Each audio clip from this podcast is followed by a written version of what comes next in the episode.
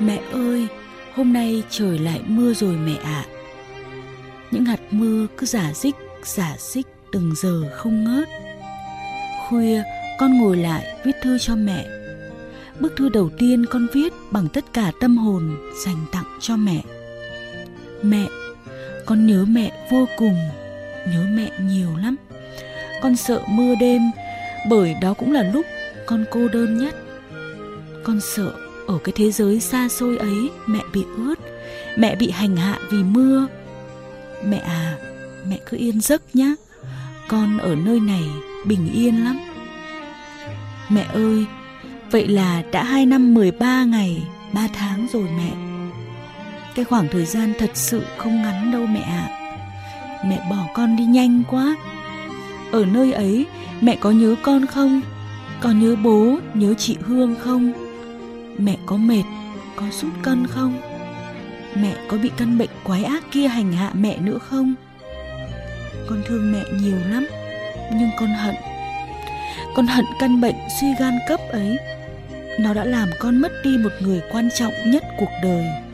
Mất đi những phút giây yêu thương bên mẹ và con mất đi bờ vai ấm áp để con dựa vào khi con thất bại và mất tất cả rồi mẹ ơi con khóc mẹ ạ à, nếu kiếp sau con được chọn con vẫn chọn là con của mẹ.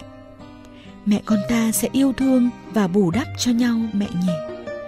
Ở trên này con ít khi thành công lắm nhưng khi con mệt mỏi con thất bại con sắp gục ngã con đã biết đi tìm mẹ. Ra nơi mẹ ở đứng cạnh nấm mồ của mẹ sao mà con thấy bình yên vậy?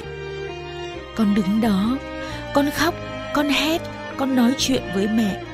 Lòng con vơi đi nhiều lắm. Khi đó, con như được bàn tay mẹ đặt sau lưng và nói, con yêu à cố lên đi con. Mẹ vẫn thương và yêu con nhiều lắm.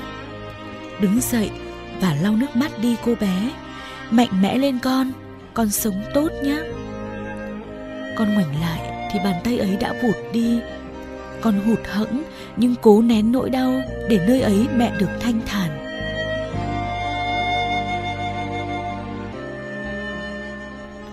Mẹ của con ơi.